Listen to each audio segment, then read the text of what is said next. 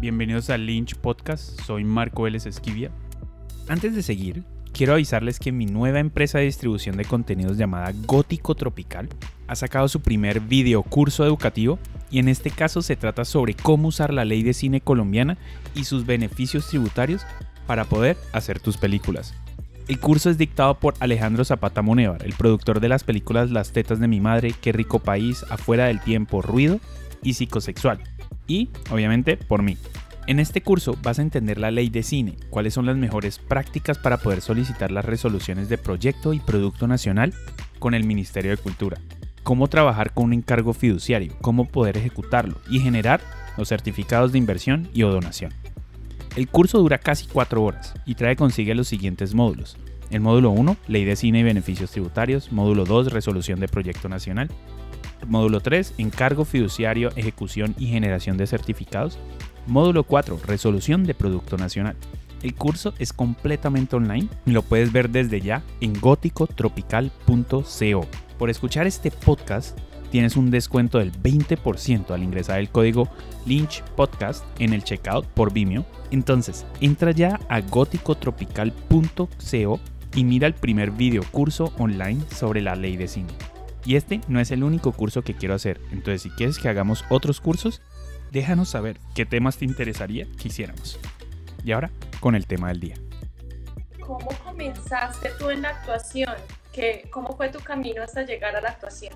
Mira, yo desde muy chiquita eh, me encantaba actuar, vivía disfrazada, estaba en el grupo del teatro del colegio.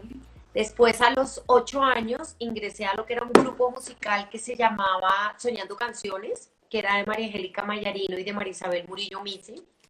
Ahí empecé como, digamos, de manera profesional un poco mi, mi carrera como actriz desde muy niña. Eh, en ese grupo estuve hasta los 16 años.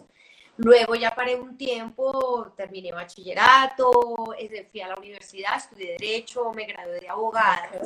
Y en el último año de carrera eh, retomé mis clases de actuación aquí en Colombia. Yo tenía claro que yo me quería graduar de abogada y irme un tiempo. Pero en ese último año, mientras terminaba, pues, como todos mis estudios de Derecho y todo, eh, eh, retomé con la escuela de eh, Alfonso Ortiz. Fue como la primera, así, como clase profesional que tuve aquí en Colombia. Con él estuve casi un año antes de irme a Nueva York. Me gradué de abogada y me fui a Nueva York a estudiar teatro. Eso fue pues ya hace rato, en el año 2000, imagínate. ¿Alguna vez ejerciste como abogada? El último año de carrera, trabajé en una oficina de abogados entonces era muy chistoso porque estaba terminando carrera y trabajaba en la oficina de abogados y por las noches me iba a las clases donde Alfonso Ortiz. Ya luego terminé en la universidad, ya de lleno entre la oficina y Alfonso y apenas me gradué. Fue en un marzo, fíjate, fue un 31 de marzo, se cumplió no hace 20 años, hace un mes. Y me fui a la escuela de Lee Strasberg, donde pues hice como mi formación de arte dramático. ¿Y cómo fue ese paso? ¿Cuánto tiempo te quedaste en Nueva York? ¿Cómo volviste? En Nueva York estuve un año y medio, casi dos años. Eh, fue una experiencia maravillosa. Era la primera vez, aparte que yo vivía fuera de casa, pues lejos de mi familia. Entonces también fue como a nivel personal, como el romper con todo, ¿sabes? Como el dejar atrás em, muchos esquemas, el encontrarme a mí misma, el probar cosas nuevas, el probarme que yo sola podía. Eh, porque como yo soy bogotana, yo hice la carrera en, Bogotá, entonces no es como la gente que viene de provincia o de otras ciudades que desde muy chiquitos tienen que desapegarse. Yo pues seguía siendo muy niña de mi casa, por decirlo de alguna manera, aparte mis papás me cuidaban mucho. Entonces fue como todo un cambio, eh, fue como un explorar, un descubrirme, un probarme. Y bueno, fue maravilloso. Y la formación como actriz pues fue un sueño hecho realidad para mí es una escuela que yo hoy en día sigo como recomendándole mucho a, quienes que me piden. Claro, es todo este tema del método, que hay gente que le funciona y hay gente que pues que no le funciona tanto, pero a mí fue algo, eh, para mí fue algo de verdad maravilloso. Todavía uso casi todas las herramientas porque, claro, a lo largo de estos 20 años pues he estudiado mucho más y he tenido otros maestros, pero todavía casi que mi base siempre es la de, la de Strasberg actualmente. Cuéntanos un poquito más sobre ese método, cómo funciona y, y por qué a algunos les funciona y por qué a algunos no. Mira, el, el, método está basado en los principios que daba Stanislavski. eh, es mucho, es todo el tema de la memoria emotiva, todo el tema de trabajar sobre la memoria con elementos de, de olfato, tacto, recuerdos, imágenes, es como ir, a, es ir atrás, em, encontrar siempre un referente relacionado con tu memoria. Eh, a mí me gustó porque yo soy una persona muy sensible, soy muy de recuerdos, soy como muy, yo creo que yo soy muy nostálgica. Yo vivo mucho añorando el pasado. Piensa que también vivo en el futuro, pero yo echo mucho para atrás, eh, tengo lindos recuerdos, estoy muy apegada, entonces siento que para mí personalmente pues es una herramienta que se me da fácil. Creo que también fue por lo que fue como la primera escuela que tuve, tal vez por eso me gustó tanto. De pronto si hubiera tenido otra escuela, esta no me hubiera parecido tan maravillosa, pero a mí me gustó. Porque hay gente que no le gusta, hay gente que no le, le funciona o, le parece que es un método muy doloroso o les parece que ya está mandado a recoger. Hay muchas otras escuelas, pero realmente la que yo conozco es esta. Y lo que te digo, he hecho muchos cursos, he tenido, porque luego con los años volví muchos veranos como a tener ya clases con profesores y eso volvía y, pero siempre eran como profesores o profesionales que habían tenido el mismo método. Entonces, realmente es casi que la única escuela que yo he tenido. Ok, pero te funciona y eso es lo importante. Sí, pues a mí me gusta mucho. Creo igual, fíjate que a mí me preguntan algo y yo creo igual que, mm, que cada actor va tomando de muchas cosas lo que le sirve. Entonces haces un curso acá, esto te gusta, esto no, entonces toma. Yo creo que uno va recogiendo los pedacitos de lo y va armando su propio cuerpecito de huesos que vas cogiendo en cada escuela, o por lo menos así es como lo, llevo yo. Y cada personaje pide algo diferente, ¿no? Sí. También. Súper, bueno, entonces cuéntanos por qué estudiaste Derecho, si llevabas como todo este recorrido desde niña y luego volviste a la actuación, ¿Por qué sucedió eso? ¿Era en verdad como una aspiración tuya poder estudiar? Sí, fíjate que fue muy raro porque igual yo siempre quise estudiar Derecho. Desde chiquita soñaba con ser abogada, es una carrera que me encanta, que yo creo que de volver a la universidad y tener una opción, volvería a estudiar Derecho. Yo pienso que, no sé, cuando me, me, me salí del colegio en ese momento no estaba pensando en la actuación como algo actoral como algo profesional, era algo como que yo había dejado en la adolescencia, claro, me gustaba, pero no, tampoco era que tuviera así la opción, porque tampoco es que tú te gradúes y tus papás te digan, ay, bueno, y te provoca ser actriz, no, pues obviamente que no, por lo menos en mi caso.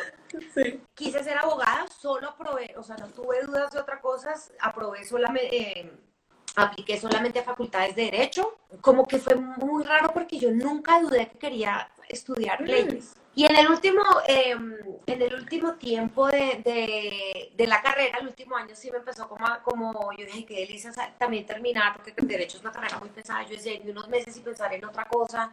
Mm. Y tengo un amigo que es agua Nicolás Suspina, que no sé si está conectado por ahí. Él estudiaba conmigo derecho y él empezó a dañarme la cabeza, a decirme, no, deberías tomar tu doctoral, eres súper divertida, y yo dije, será, y empecé, y el corazón empezó como a palpitar, ¿sabes? Como que el corazón te empieza a mostrar, y todo se fue dando, ¿sabes? Que es que es como, fue realmente como que todo fue un camino que se fue dando tan claramente. Bueno, y entonces volviste de Nueva York. Sí. ¿Cómo empieza tu vida profesional en la actuación? Yo empiezo haciendo castings. Eh, tuve suerte porque a los 15 días de haber llegado estaban en Francisco el Matemático buscando un personaje nuevo. Eh, me llamaron, me dijeron, listo, perfecto, a 15 capítulos, va. Fue lo primero que hice. Y al, al, mes me salió un personaje en una novela que se llamaba El Inútil.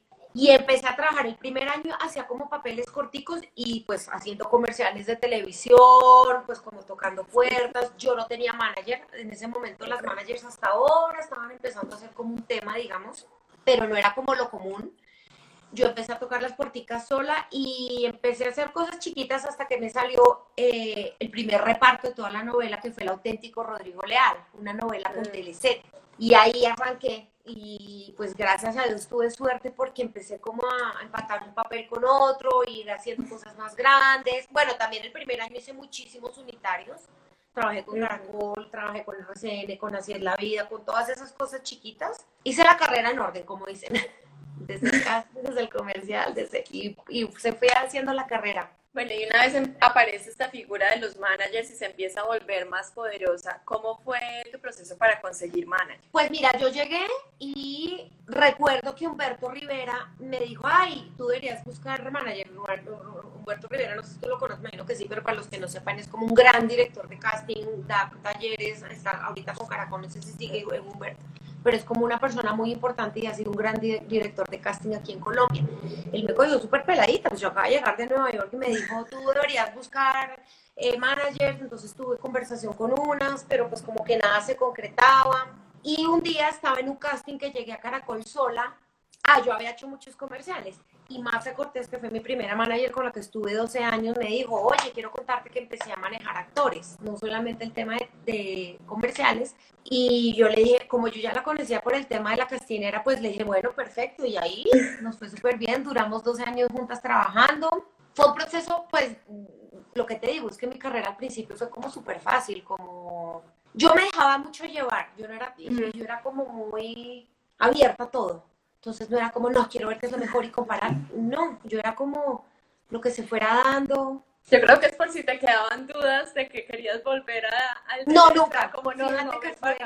no, fíjate que no, fíjate que no. Para mí fue tan revelador el haber estudiado arte dramático y lo que te digo, como que Nueva York para mí a nivel personal también fue algo como tan revelador que, que creo que me llenó tanto el corazón y empecé a ser feliz. Y lo que te digo, tuve la suerte que llegué y empezaron a salirme cosas y muchos comerciales de tele, entonces podía comer de eso, tampoco tenía la necesidad de, pues pucha, esto no me funcionó, me toca ir a hacer entrevista en oficina de abogados. No, gracias a Dios, no me pasó.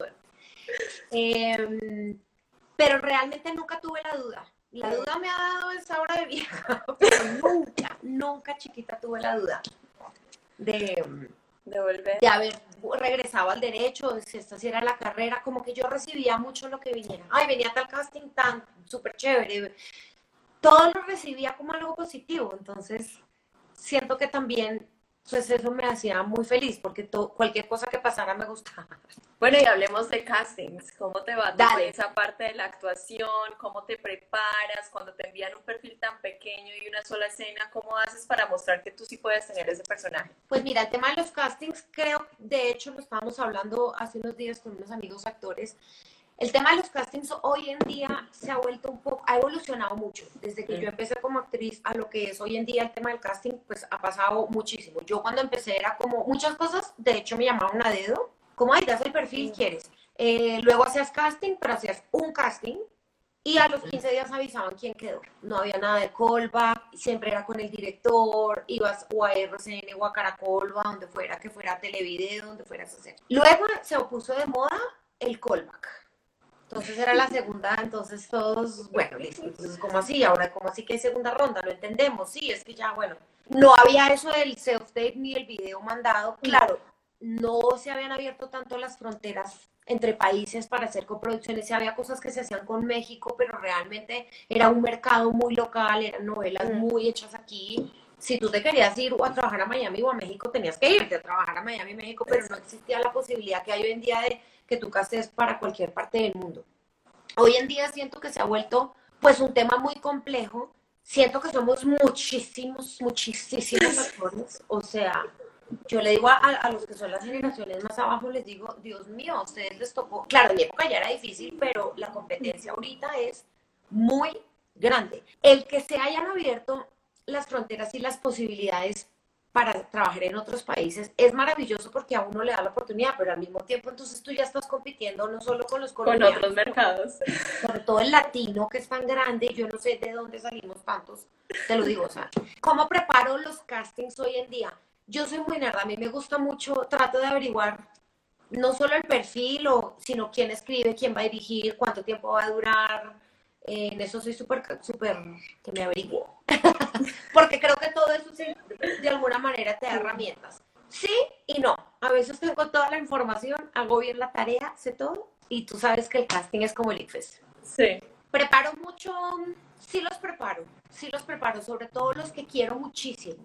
Trato de acercarme lo que más busca el perfil y a veces cuando me siento tan lejos del perfil, pues mm, hago una propuesta que creo que están buscando pero esto es es muy difícil, es muy difícil. El tema del auto, el tema del videotape, eso a mí me parece todo un video. Hasta ahorita me estoy acostumbrando, pero oh, es todo un reto.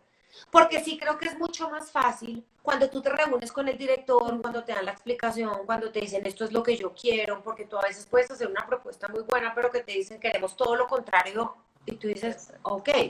Y te puedes perder la posibilidad de un personaje simplemente porque no te dijeron eso. Y tú como actor obviamente puedes darle la vuelta, pero... Es complejo, pero bueno, entonces cuando ahí mencionabas que, que le haces especialmente bien la tarea a los que quieres mucho, eh, ¿Y qué pasa cuando has hecho toda la tarea, has hecho todo, quieres mucho un personaje y no quedas? ¿Cómo haces el duelo de ese personaje? Esa es una muy buena pregunta porque ahorita justo estoy haciendo el duelo de un personaje que preparé muchísimo y que no, pues que no pasé. Eh, hay personas, hay casting de todo, digamos, en México, que es donde yo llevo, digamos, hablando los pasados cuatro años, claro, tenía el tema del acento, entonces era claro que yo sabía que había unos personajes que casteaba, pero que yo estaba en desventaja por no ser mexicana y como que todavía no tenía bien el acento, entonces hay unos que tú les metes el corazón, pero que sabes que no das tanto. Hay otros que dicen, no, es 10 años menor o 10 años mayor o no sé qué, entonces ahí también tú dices, bueno, le meto, pero es muy posible que no, que no quede. Siempre el rechazo es duro, chicos, los que estén estudiando oyéndome actores así, tengan 10, 20, 30, 70 años, yo creo que el rechazo para el no siempre va a ser duro, siempre. A veces yo lo dejo cuando no le tengo tanta ilusión, o por ejemplo es un personaje que tú dices, ay, chévere, pero me quiero volver a Colombia, me quiero ir a México, como que hay, hay personajes que depende de tu vida personal, tú quieres hacerlo tanto o no, y ahí, ahí, digamos, los dejo pasar, no quedar, pues nunca va a ser rico, que te digan no quedaste nunca. Pero cuando lo quiero mucho, sí a veces me pongo triste, sí a veces ya trato con los años de no, trato, no siempre lo logro, de no cuestionarme, porque uno sí se cuestiona, sí se cuestiona. A mí me pasó una cosa y es que yo chiquita quedaba mucho. Yo tuve la suerte, mi carrera fue un poco como al revés en eso, porque yo chiquita siempre quedaba y quedaba y, mi carrera fue creciendo y empecé a hacer y, antagónicos y protagónicos y que y ahora es que en los últimos siete a ocho años que la televisión ha cambiado tanto que es el tema de las fronteras que ya pues muchas producciones no se están haciendo tanto como antes ahora es más que yo he recibido no. A mí me ha tocado más el no en los últimos años y da duro muchas amigas mías actrices me dicen es que usted no está acostumbrada este trabajo es así pero sí es duro, sí es duro. A veces me pongo triste, ¿para qué voy a decir que no? A veces digo, pues madre, ¿será que es que ya no está gustando tanto mi trabajo? ¿Qué fue lo que hice mal? Se te, se te pasa el día que te dicen, viene otro casting. Ese día se te pasa. Es como los novios, es como de la tusa hasta que conoces el que te gusta.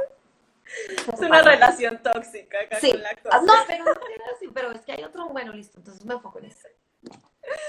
Bueno, y cuando sí ganas, cuando te dicen sí, quedaste, ¿cómo preparas ese personaje cuando ya te dan tu libreto y ya te dan todas las cosas específicas del personaje? Pues generalmente, eso es algo que me gusta mucho en Colombia, hay mucha preparación de, del personaje antes, sobre todo cuando son personajes que van toda la serie o los protagónicos o los antagónicos, entonces yo he tenido la suerte de trabajar con grandes directores aquí en Colombia.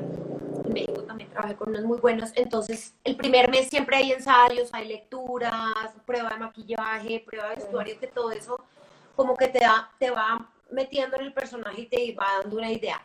Creo igual, sobre todo en tele, no hablo de teatro pero, ni en cine, pero sobre todo en tele, creo que el personaje tú lo vas agarrando, o yo más, a lo largo de la novela o de la serie, porque cuando tú haces el personaje, la serie no está escrita, está escrito el perfil y los primeros capítulos, pero tú no sabes bien la historia para dónde va.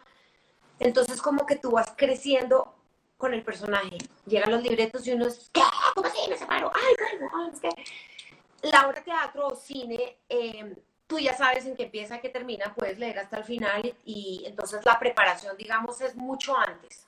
Yo creo que tú llegas por ejemplo, cuando yo hice Operación Jaque, que hice de Clara Rojas, pues yo sabía que terminaba la historia, por, porque todos sabemos la historia, entonces la preparación, si tú, tú, llegas al set sabiendo ya lo que vas a hacer en toda la serie, en las novelas no, en las novelas no, porque tú no sabes en qué va a terminar. Creo que son procesos muy distintos, pero siéntele, siento como que uno le va descubriendo muchas cosas. Entonces un día improvisas algo y, ay, esto se lo voy a meter a mi personaje. Te lo dejas, ¿sabes? Como vas creciendo con el personaje. Y te tomas mucho como la observación de lo que va pasando en la ciudad, de la gente que ves como para tus personajes, o es una creación muy interna? Sabes que yo no sé si es un poco por el método. eh, yo tengo una formación de, de actoral de crear el personaje muy interno. Sí, a veces lo preparo con profesores, por ejemplo, con los que hice en México, los preparé con, con, Victoria Hernández, la actriz y profesora. Eh, creo que si tú tienes un muy buen director y es un muy buen libreto, tampoco tienes que ir a buscar tanto afuera porque el solo personaje te da toda una historia. Obviamente uno tiene referentes, sobre todo en comedia, yo sí copio vainas o me burro de tal persona. Sé que me parece súper válido el tema de buscarlo afuera, eso es, digamos, con Alfonso Ortiz hacemos muchos ejercicios de eso, pero yo soy más de la escuela como de yo crear el personaje y hacer una propuesta, eso es como yo.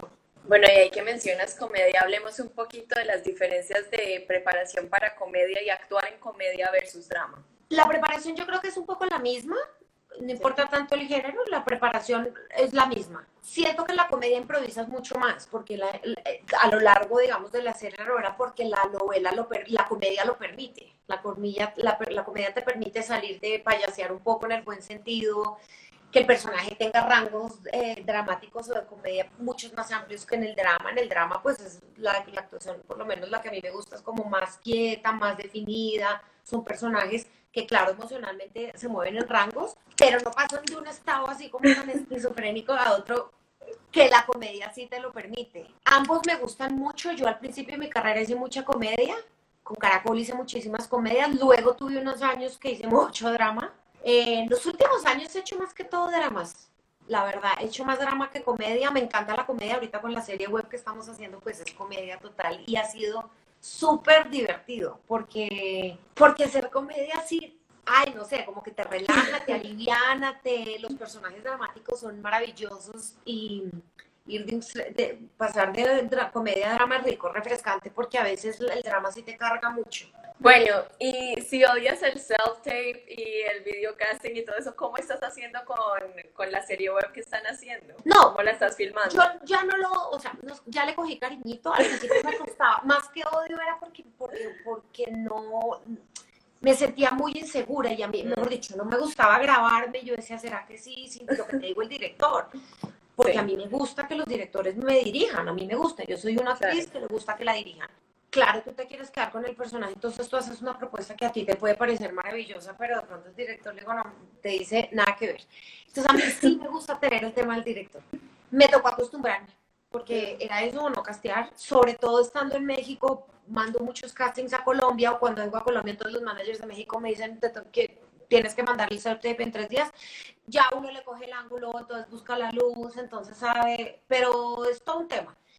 Con la serie estamos haciendo, lo que pasa es que la serie la dirige Mónica, que es mi amiga, la actriz que la escribió, entonces ella sí. es la que piensa planos y, y, dramáticamente, yo estoy haciendo más el tema pues de, de ser coprotagónica y el tema de producción, buscar patrocinio, regalos para los actores, cortesías, es cogerle cariño y perderle un poco el miedo también, creo que es perderle el miedo y pues lanzarse, porque eso es lo de hoy, definitivamente. Total. O entras en el juego o, o no casteas. Bueno, y también tomando en ese rol, por ejemplo, de producción, ¿sientes que es necesario que los actores y las actrices ahorita estemos aprendiendo de todo un poquito para poder también crear ese contenido propio? Sí, definitivamente. Mira, yo, gracias a Dios, pues tuve la fortuna, digamos, de comer de la actuación siempre, pero yo también soy muy muy negociante, me encantan los negocios chiquitos y me encanta moverme. Yo he tenido un negocio de ropa que ha, ido y venido en los pasados 12 años y amigas actrices grandes me decían, es chévere que tenga otra cosa. Y uno, uno yo siento que uno chiquito es muy, so, no soberbio,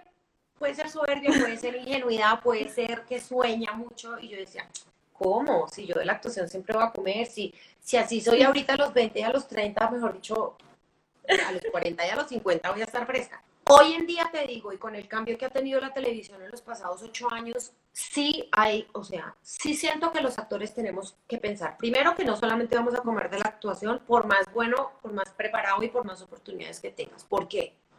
Porque es una carrera muy inestable, porque los proyectos ya no duran un año o dos como cuando yo nosotros empezábamos, porque ya no necesariamente te pagan mensualmente, sino por capítulo.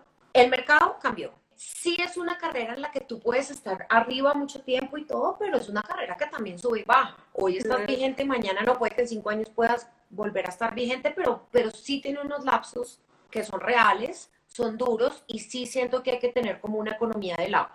Eh, muchos actores tienen otras profesiones, eso es algo que la gente no se imagina. Muchos actores son administradores, muchísimos son psicólogos, muchos son comunicadores, hay unos cuantos que son abogados. Y yo sí siento que tener otras herramientas, no necesariamente un título profesional, pero sí estar que le guste vender, que le guste emprender, que le guste hacer coach emocional. Sí siento que el, el ser un ser humano más completo te da de dónde agarrarte en los momentos de crisis, definitivamente, por una parte. Por otra parte, un actor entre más completo sea, siento que más le aportas a la carrera. Entonces, definitivamente estar siempre buscando cosas, leyendo, haciendo, no sé, buscándote libros, buscando otros temas distintos. Sí siento que, que, que, nutre a, nos nutre como actores.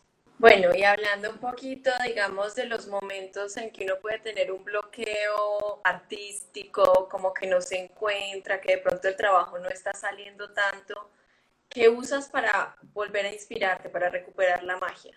es raro porque yo, yo, yo no siento que yo pierda la magia por, por el crear. A veces sí siento que digo, escucha, ha pasado un año o que no hago un curso o ha pasado dos o sí, sí te sientes como que el músculo no está tan activo, pero yo siento que la magia de la creación o la pasión siempre están ahí. Yo creo que es no perder las ganas. A veces es muy difícil. A veces es muy difícil porque los paradones lo veo sobre todo en mí, lo veo en mis amigos, lo veo en mis compañeros, los, los nos asustan, es como, Dios mío, esta carrera, ¿será que ya no va a ser lo de antes? O, o los que están, digamos, arrancando dicen, Dios mío, ¿será que yo sí voy a poder tener la carrera que tienen los que tienen 10 años más arriba o 20 más arriba porque esto cambió? Yo creo que esta es una pasión, la pasión tú la tienes o no la tienes, no pasa nada que a veces te canses, porque eso también es válido, ¿sabes? Como que a veces uno a veces de no quedar lo que hablas tú, digamos, de los huecos, yo creo que uno a veces sí se cansa, de tantos no, pero la pasión por actuar yo creo que nunca se muere. Bueno, ¿y qué pasa después de que llegan estas plataformas y más o menos estamos globalizando mucho la industria? Eh, ¿Sientes que son más las ventajas que las desventajas? Hablábamos ahorita un poquito que aumenta la competencia también. ¿Cómo has sentido todo ese cambio? A mí me ha parecido un, un cambio muy interesante porque porque te da la posibilidad de mirar para afuera, trabajar con directores de afuera, de hoy estar acá, mañana irte tres meses a grabar a México, luego si quieres castear para España puedes, pero es que yo creo que la competencia también se debe a que, a que el contenido y la cantidad de producciones en un tiempo se redujeron. Hoy en día otra vez está como cambiándose la vuelta y otra vez hay mucha coproducción con otros países y Bogotá se está volviendo pues un territorio súper apetecido para venir y hacer producciones extranjeras. No sé, es como pasar de primaria a bachillerato, que tiene cosas más interesantes, tú puedes crecer más, conocer más gente, pero se pone más dura la vida. Ya no vas de la mano al parquecito y te dan tus oncecitas. Se vuelve más difícil, pero se vuelve también un, espectro mucho más grande. Y es chévere estar en competencia con actrices de otros países, pues de alguna manera es, como que también es interesante, te sientes en otro lugar, te sientes como que tú también eres capaz de, es muy chistoso porque tú, a, mí me pasa, por ejemplo, en México que yo chiquita veía mucha tele y entonces, uy, veía las actrices mexicanas así, y ahora me pasa que voy a casting y estoy para el mismo personaje o para, trabajo con ellas y digo, eso, eso es chévere, eso es como, wow. En un punto, cuando yo empecé, como que eran fronteras que tú veías mucho más lejos o mucho más difíciles. Era más como un sueño. Siento que esa apertura permite que sea algo más tangible. Bueno, y habiendo trabajado tanto en México como en Colombia, ¿cuáles son las diferencias más grandes que ves tanto en como la actuación, cómo se dirige la actuación allá y también cómo manejan todo el tema de, producción, el valor de producción? El tema de actuación, a hablar primero de los castings en México. Eh, son totalmente distintos a los de Colombia porque en Colombia yo, yo veo todavía reuniones, vas al canal, el director te dice lo que quiere, sobre todo cuando pasas a los últimos filtros, pues ya te cuentan la historia. México no, México muchos castings es un casting con una directora de casting mirando a la cámara con alguien que te bota letra. A mí eso ya la acostumbré, pero también me costó porque no hay nada más delicioso que hacer una, una escena, un casting con un actor y generalmente con actores que en verdad están casteando para el personaje que es. En México es mucho más americana la manera de hacer castings. Eh, es contra cámara, no sé qué, bla, bla, bla, te fuiste. Mm, ¿cómo es la preparación del personaje en las producciones que yo hice? Hice, hice una participación pequeña en la piloto, luego sí tuve el antagónico de Tres Milagros, que pues ya fue un, personaje que fue toda la serie. Ahí sí hubo preparación sentada con los directores, era con Teleset, entonces había mucho equipo colombiano, de hecho uno de los dos directores era colombiano, había sido mi, mi, director en La Niña aquí en Colombia, entonces también ya conocíamos mucho nuestra forma de trabajo. La preparación es muy similar. El trabajo en el set eh, también es muy similar. Somos muy parecidos, creo que se nota mucho que a nivel de producción que estamos como haciendo mucha fusión. El México es una delicia, nos consienten un montón, está más el tema de que cada actor tiene su camper, está el catering todo el tiempo, en eso es un poquito como más, un poquitico más consentidos. Y a nivel actoral, depende del género para el cual estés trabajando. Yo en México no hice melodrama, yo hice series. Entonces yo no, digamos, no trabajé en Televisa, hice productos que estuvieron en Azteca o en Imagen, pero, pero fueron series. Alejandra Guzmán, Tres Milagros, La Piloto, todo fueron series. Entonces el tono realmente actoral es muy parecido al de acá. En, en novela y melodrama son cosas muy distintas. ¿Y tienes de pronto algún director o directora con el que sueñas trabajar? Aquí en Colombia he tenido la suerte de trabajar con grandísimos directores. Eh, yo siempre quise trabajar, por ejemplo, con Rodrigo Triana y Jorge Ali. Con Jorge Ali trabajé una película hace como 10 años también y con Rodrigo me moría. Le había casteado un montón de veces y por tiempo nunca quedamos y finalmente en La Niña pude trabajar con él. Siento que en Colombia he trabajado con grandes directores, me encantaría trabajar con un Ciro Guerra, con Andy Weiss también me gustaría trabajar. Hay un montón, hay un montón de directores colombianos que me gustaría. Y bueno, en México me encantaría volver a trabajar con Carlos Volado, que fue el director eh, de Tres Milagros. Eh, no, y bueno, pues en México tienes una gama de directores. Yo sueño con trabajar, por ejemplo, con Cuarón o cosas así. Me encantaría trabajar más con directoras mujeres. Eso es algo que me gustaría hacer más. Yo creo que a lo largo de mi carrera he trabajado con dos, no con más, con tres, no con más. Eh, me gustaría muchísimo trabajar con más directoras mujeres. Y ves esa parte cambiando porque obviamente venimos, era una industria que, que todavía sigue siendo liderada por los hombres, pero que cada vez vamos estando más mujeres, digamos, detrás de cámaras, en toda la parte detrás de cámara. ¿Has visto ese cambio realmente en los sets? Yo siento que sí, yo siento que lo, de lo, digamos, de la época que yo empecé a hoy en día, sí es mucho más la puerta que se le abre a las mujeres, lo que dices tú, no solamente en el tema de dirección, bueno, para mí las mejores productoras, con respecto a los señores productores con los que he trabajado, las productoras más duras con las que yo he trabajado, así que yo admiro, han sido todas mujeres aquí en Colombia. Clara María Ochoa, Juana Uribe, o sea, que hay grandes productoras mujeres. Siento que son más abiertos, pero eso es mi opinión personal, esto no es cátedra. Siento que son más abiertos en el tema de producción que en el de dirección, creo yo. Sí está cambiando, sí en las generaciones vienen muchas más em, eh, directoras porque también siento que las directoras están perdiendo el miedo a mostrar sus contenidos y a mostrar sus cosas, entonces también están dirigiendo cosas que ellas han escrito. Claro. Eh, sí siento que está siendo más em, inclusivo como el tema de para las mujeres aquí en Colombia, en Latinoamérica en general. Digamos, eh, como la mayoría de papeles y cosas hasta ahora, digamos, en la industria han sido escritos por hombres, y muchas veces desde esta perspectiva, ahorita siguen ah. habiendo muy buenos escritores hombres y todo, pero ya ahorita hay una tarea de, de, investigar mejor, también vienen voces femeninas. ¿Has visto algún cambio en eso? Mira, fíjate cómo son las cosas. Yo, lo que fue mi carrera, justo el tema como de las comedias y eso, em, que trabajé mucho en Caracol, fueron escritas por hombres, Luis Felipe Salamanca, habían cosas de Dago, bueno, y pues todo el, equipo de escritores de ellos. Entonces, en comedia He trabajado más libretos y cosas, Juan Andrés Granados, que hayan hecho hombres. Sin embargo, he trabajado con grandes libretistas. El último matrimonio feliz fue de Adriana Suárez. Allá te espero, fue de Adriana Suárez. Correo Inocentes, pues era un equipo en el que estaba Juana Uribe, claro, estaba Juan Andrés Granados, Janita Londoño y era un equipo, pero siento que los personajes, no, sabes que yo siento que los personajes han estado muy bien escritos, tanto como no, no noto mucha diferencia. Siento que los libretistas hombres hacen la tarea de investigación y siempre hay mujeres en el equipo. Entonces yo siento que Ahí se no noto tanto la diferencia, Fría. Claro, son divinos los hechos por mujeres, pero siento que los hombres logran escribir cosas bonitas para mujeres, por lo menos en Colombia. Esa es mi percepción. logran mucho como ese tema femenino. Súper. Y Cristina, ¿has tenido, digamos, algún papel o un proyecto específico que tú sientas que haya sido el que más te ha retado a ti como persona? Retado como persona, ha, habido varios, digamos, eh, el de allá te espero que yo estaba en una, en una silla de ruedas era un personaje blanco, era la mejor amiga de la protagonista, era una mujer súper dulce, eh, no era estrato alto, eso para mí fue como, como un regalo porque a mí casi siempre me ponen estrato alto, este no, esta era una secretaria. Fue un reto actoral físico el que más, porque fueron y además duramos más de un año haciéndola, entonces, y yo soy una persona muy inquieta. Entonces, por ejemplo, físicamente, ese fue el que más me, me, me retó. Emocionalmente, mmm, el de Correo Inocentes, que fue de los que más, con más cariño recuerdo y que fue, se llama Cristina Cadena, era una adicta.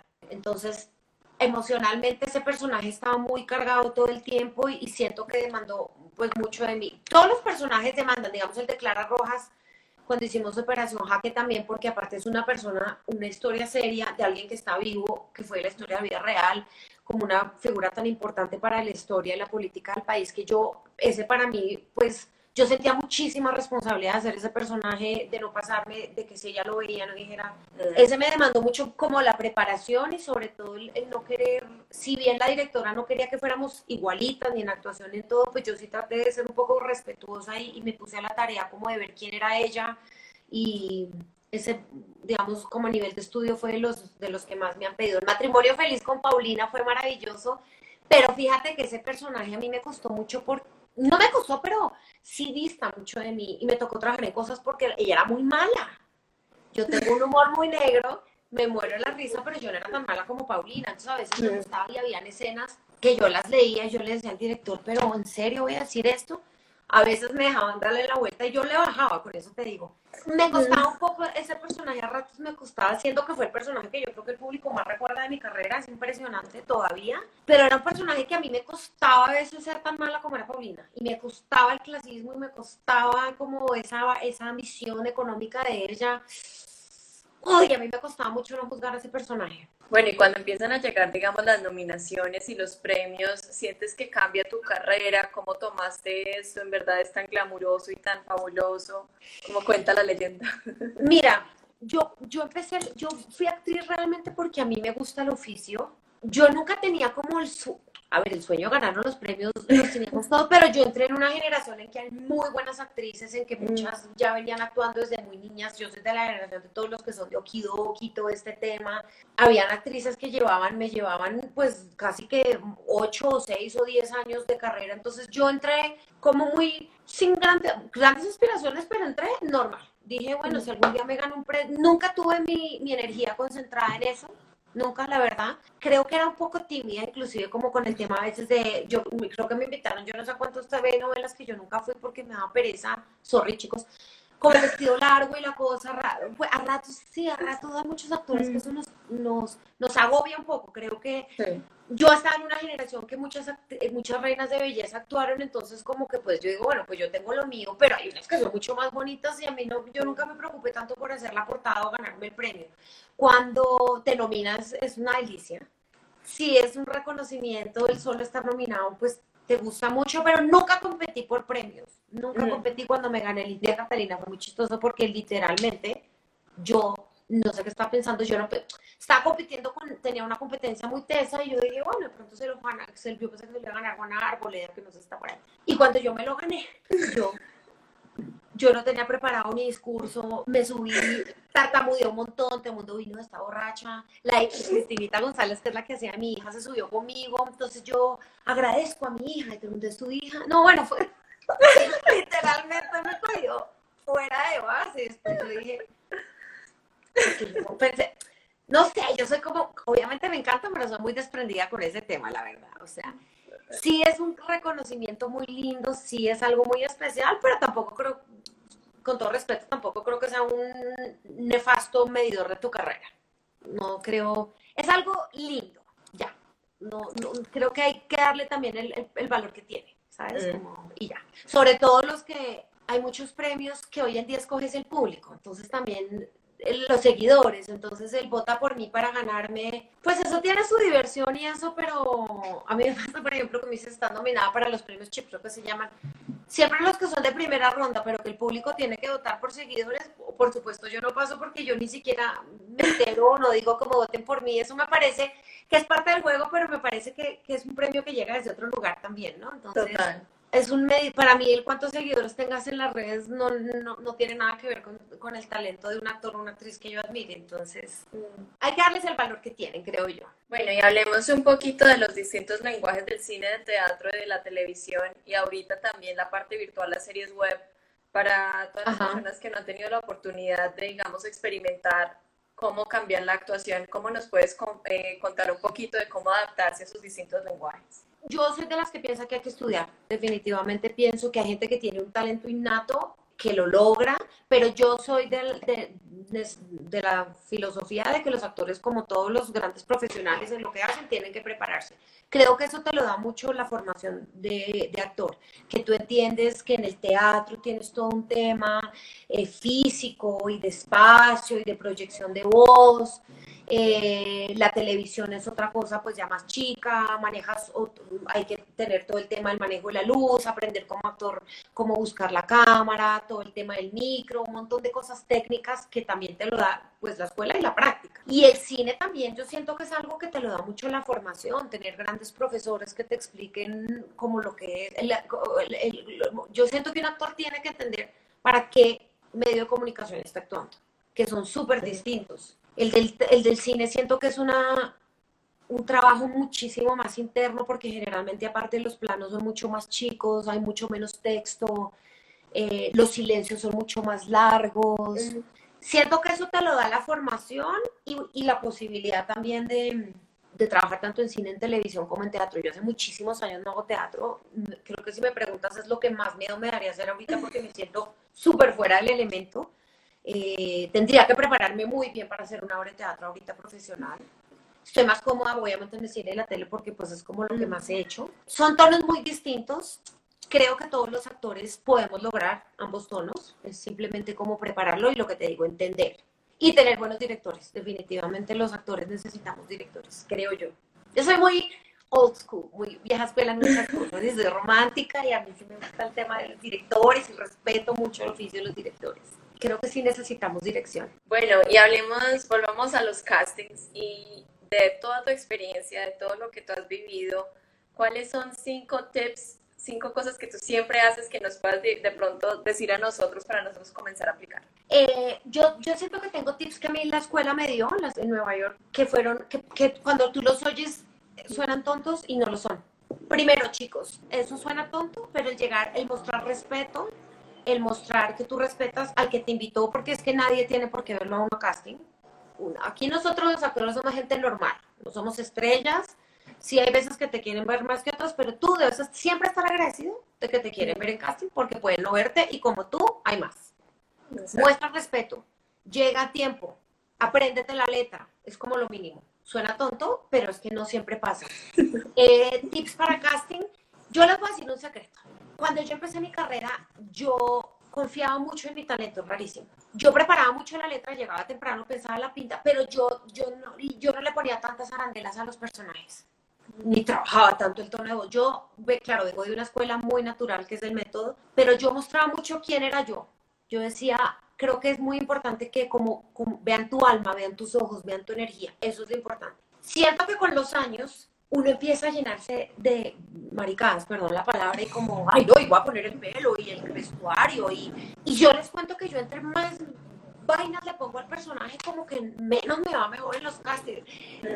Jorge Alitrana es un director que quiero mucho, que quedé para su película, he trabajado con Rodrigo y hace como un año un pro, hice un casting para un protagónico que él está.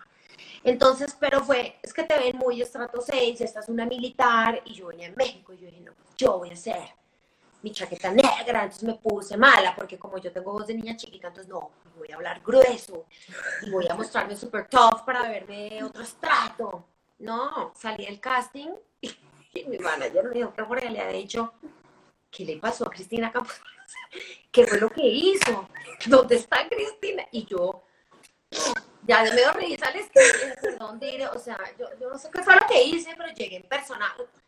Chévere preparar el casting, chicos, pero no hay que preparar tanto el personaje. Eso me ha funcionado a mí. Entre más soy yo, mejor me va.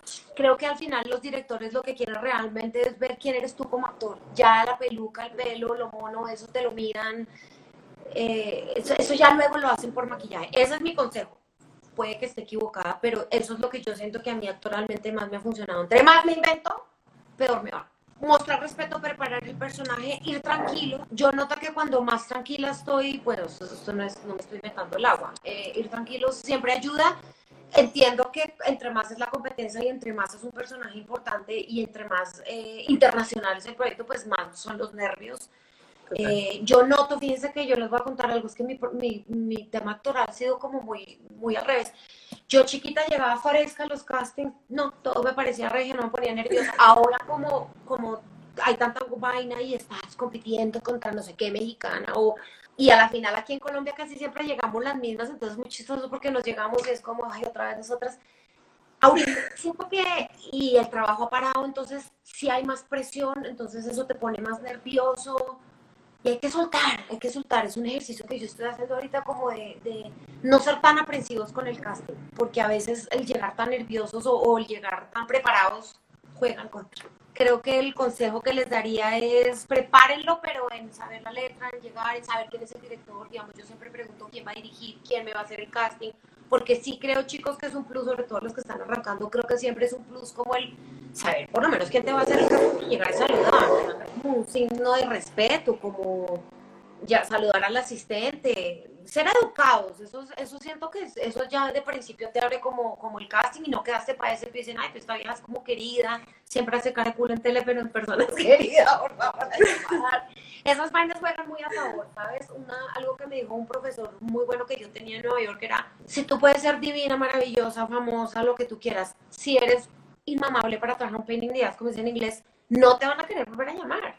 ¿Cuál es el, qué quiere un productor, sobre todo un productor de 50, 60 o 70 años? Una actriz que llegue temprano, una actriz que no jode, una actriz que come lo que le dan en el catering, una actriz que no se enrolla tanto. Eso siempre va a jugar la actriz que le contesta bien a los de maquillaje, la actriz que está en el set, la actriz que si se cae el micro, pues ella espera callada. Siento que guardar siempre esa, esa sencillez siempre va a ser bueno y te va a abrir puertas. Y eso son cosas tontas que la gente tal vez no valora y sí siento que son tan importantes como aprenderte la letra y hacer una buena propuesta actoral. Igual de importante es. Total, qué lindo eso y, creo que más ahora que tienen tantas opciones de personas. Pues, claro. Sí, si vas a ser mala persona, pues mejor no. Pero para ir cerrando, a mí siempre me gusta eh, pedir como desde tu experiencia, desde lo que tú has vivido, de pronto tienes un consejo que te hubiera gustado saber cuando comenzaste o algo que tú sientas que es importante que sepamos las personas que estamos comenzando en el medio o de pronto los chicos que apenas están estudiando, que apenas están sintiendo como esas ganas de actuar? El consejo que les voy a dar es, y es algo que me digo a mí misma porque hasta el día de hoy me cuesta, es no tomarse tan personal el rechazo. Esta es una carrera en, la que vas a, a tener rechazo y no es como que tú aplicaste para la gerencia de Coca-Cola y el rechazo es una vez en 10 años, no, aquí eso, cada cinco meses vas a ir a casting y vas a tener nuevos, nuevos, nuevos, y entre más castings, más es la posibilidad de rechazo. Esa es la parte, creo yo, más difícil de manejar. A mí me importa, obvio nos importa el que dirán, obvio nos importa los comentarios, pero siento que tú vas sacando cuero para todo, eh, uno aprende a manejar cámaras, uno aprende a ir a los castings, uno aprende a... Eso te lo va dando la carrera pero es un trabajo de cabeza y de corazón permanente el no dejarte bajonear por el rechazo. Es válido estar triste a veces. Yo he estado muy triste en estos días porque no pasé una final que quería mucho. Eso es válido. También creo que somos seres humanos y no nos tenemos que dar tan duro, pero el no tomarse personal el no quedar en un casting. Eso yo creo que es como, como lo que más les quiero regalar. No significa que son malos, no significa que esta va a ser la última oportunidad si en verdad esta es la pasión, esta es una carrera de darle y darle y darle y pararse y, si lo quieres seguir haciendo, seguir haciendo. Hay días que decimos no más, pero este fue el oficio que escogimos y es duro. Y hay que darle, chicos, hay que darle. Y, perdonarse. Yo, yo, por ejemplo, me doy muy duro cuando no quedo en los castings, ya no tanto. A chiquita, no, bueno. Pero sí, me doy mucho palo. Eso son formas de ser. No tomarse tan personal el rechazo. Quisiera como cerrar con eso y decirles, eso no es medidor de nada, no significa que son malos, no da lo que están buscando. A veces no haces un buen casting y también está bien, no pasa nada. Pero sí luchar por esta carrera, definitivamente, si esa es la pasión que, que tienen o que tenemos, pues llorar esa noche, al otro día pararse y, y y seguir luchando. Creo que es muy valioso decir esto que les voy a decir, chicos que no me dijeron, sí me lo decían, pero muy poco, pero hoy en día sí les digo. Eh, lo importante no es cuántos seguidores tengan, lo importante es qué calidad de actores y de seres humanos sean. ¿Qué van a dejarle ustedes a la gente o a sus sobrinos, a sus hijos que digan, ay, mi mamá hizo 20 portadas o, pues pucha, mi mamá fue una actriz que aparte hizo esto y exploró y, no sé, ayudó a tal fundación? La actuación es una carrera que nos permite ayudar y trascender, número uno. Número dos, sí hay que buscarse otras cosas económicas. No significa que no sean actores, pero sí búsquense cositas de lado porque comerte esta carrera cada vez es más difícil. Y no tiene nada que ver con el talento y no tiene nada que ver con la belleza. Así es, así es el mundo. Y sí es un consejo grande que yo hubiera querido que me dijeran más. Y ya, bueno, ya lo estoy haciendo, pero sí lo quiero dejar. ¿Y qué más consejos? Sean buenas personas, chicos, sean buenas personas siempre. Eso, al final, a la larga, yo creo que más se acuerda uno por los actores que fueron buena gente que por los que protagonizaron tanto o hicieron tantas portadas siempre lo más lindo de esto va a ser como ser buenas personas, ser amables con el público, tener una sonrisa y ya, no hay que comerse tanto cuento. Esto es maravilloso, pero somos personas normales.